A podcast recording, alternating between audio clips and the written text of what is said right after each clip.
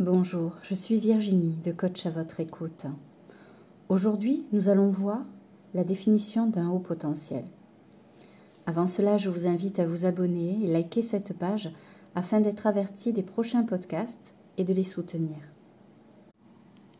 La définition du haut potentiel. Notons que l'on est au potentiel, être, car ce fonctionnement n'est pas seulement cérébral, il tient captif chacun de nos sens. Il offre une perception particulière du monde et des autres, et fait de chaque HP un être en décalage des normes. Loin de moi l'orgueil et la vantardise, parce qu'en dépit des apparences, il y a une grande souffrance et un réel manque d'estime de soi quand on ne se comprend pas, quand on pense que quelque chose ne tourne pas rond chez soi. Je n'utilise pas le mot surdoué.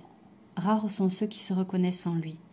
Il porte l'image d'un individu qui possède quelque chose de plus que les autres. Acceptons le fait que le câblage est différent. Quand on regarde le parcours d'une personne au potentiel, on observe que sa scolarité a pu être un échec comme une réussite. Même chose pour la vie sociale ou professionnelle.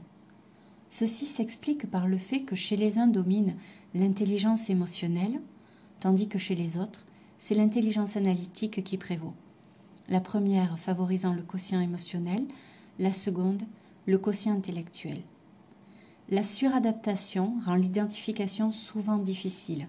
C'est cette aptitude à adopter des comportements appropriés face aux situations quotidiennes. Vous apprenez à porter des masques sociaux pour correspondre aux attentes, pour apprendre par mimétisme, pour ne pas vous faire remarquer ou gommer au mieux l'inconfortable différence. Oui, ça fait beaucoup. Mais rassurez-vous, tout ceci s'est mis en place pour vous protéger, avant de comprendre, avant de savoir et d'accepter. Comme une paire de baskets de marque que l'on porte, adolescent, pour être comme les autres, pour éviter d'être montré du doigt.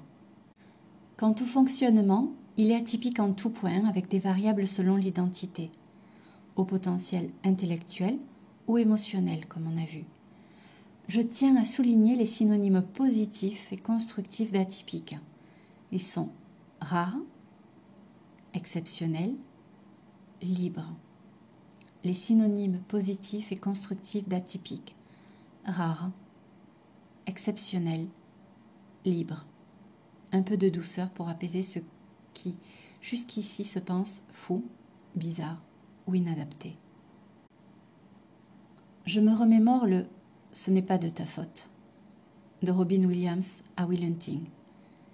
Il est bon d'avoir la bienveillance d'arrêter de s'en vouloir de fonctionner différemment et de l'accepter pour apprendre à en faire un atout en ayant un regard nouveau dessus. Dans les faits, on parle d'hyperstimulabilité ou d'hyperréactivité, selon le psychiatre polonais Dabrowski. Voici les cinq hyperstimulabilités. L'intellectuelle. Elle se caractérise par un cheminement de pensée rapide dont découlent de nombreuses idées simultanées qui mèneront à un résultat difficile à expliquer tant les choses sont allées vite. Ce flot de pensée peut sembler ne jamais s'arrêter. D'une grande curiosité, l'observation, l'analyse et la réflexion liées à un besoin viscéral de comprendre absorbent toute l'attention. Le moindre détail retient l'attention passer d'un sujet à l'autre, sans voir le temps défiler, en oublier de manger, et même de dormir parfois. Rien d'autre existe si le thème est passionnant. Dans le cas contraire, la motivation se rapproche de zéro et la procrastination envahissante. Donner du sens à tout est un leitmotiv. L'imaginative. Picasso disait Tout ce qui peut être imaginé est réel et tout ce qui est imaginé est ressenti intensément.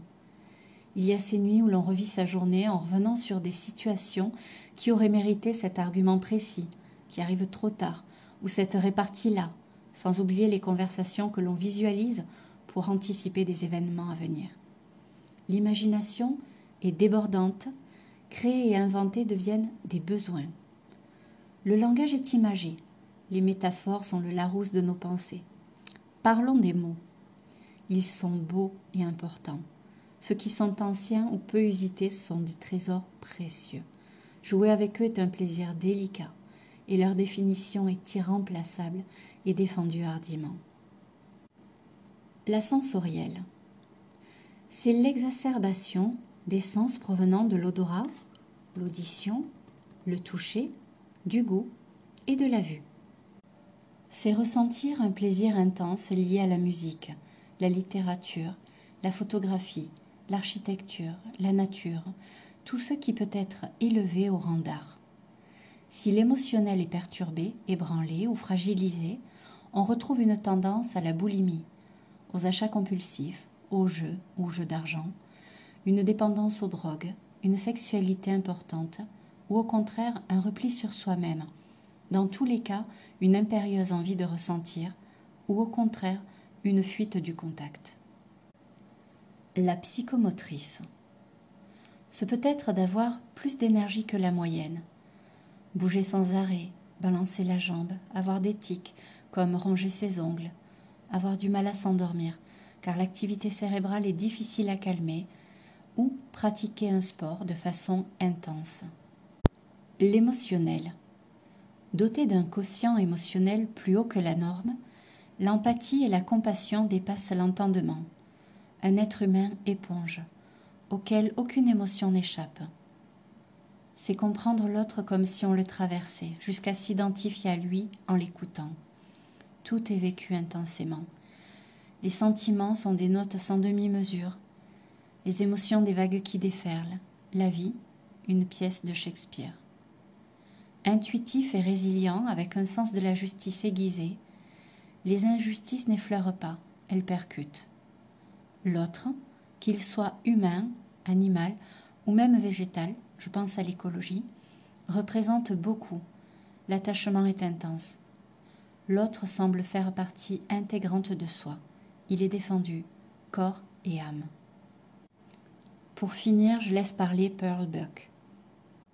Quel que soit son domaine de création, le véritable esprit créatif n'est rien d'autre que ça, une créature humaine née anormalement, inhumainement sensible. Pour lui, une caresse est un coup, un son est un bruit intense, un revers de fortune est une tragédie, une joie devient une extase, l'ami un amoureux, l'amoureux est un dieu, et l'erreur est la fin de tout. Ajoutez à cet organisme si cruellement délicat l'impérieuse nécessité de créer, créer et encore créer, au point que sans la possibilité de créer de la musique, de la poésie, des livres, des édifices ou n'importe quoi d'autre qui ait du sens, il n'a plus de raison d'être. Il doit créer, il doit se vider de sa créativité.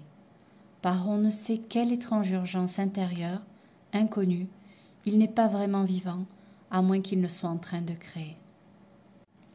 Suite à cet article, certains se reconnaîtront dans ce fonctionnement, mais ce ne sera pas le cas pour tous.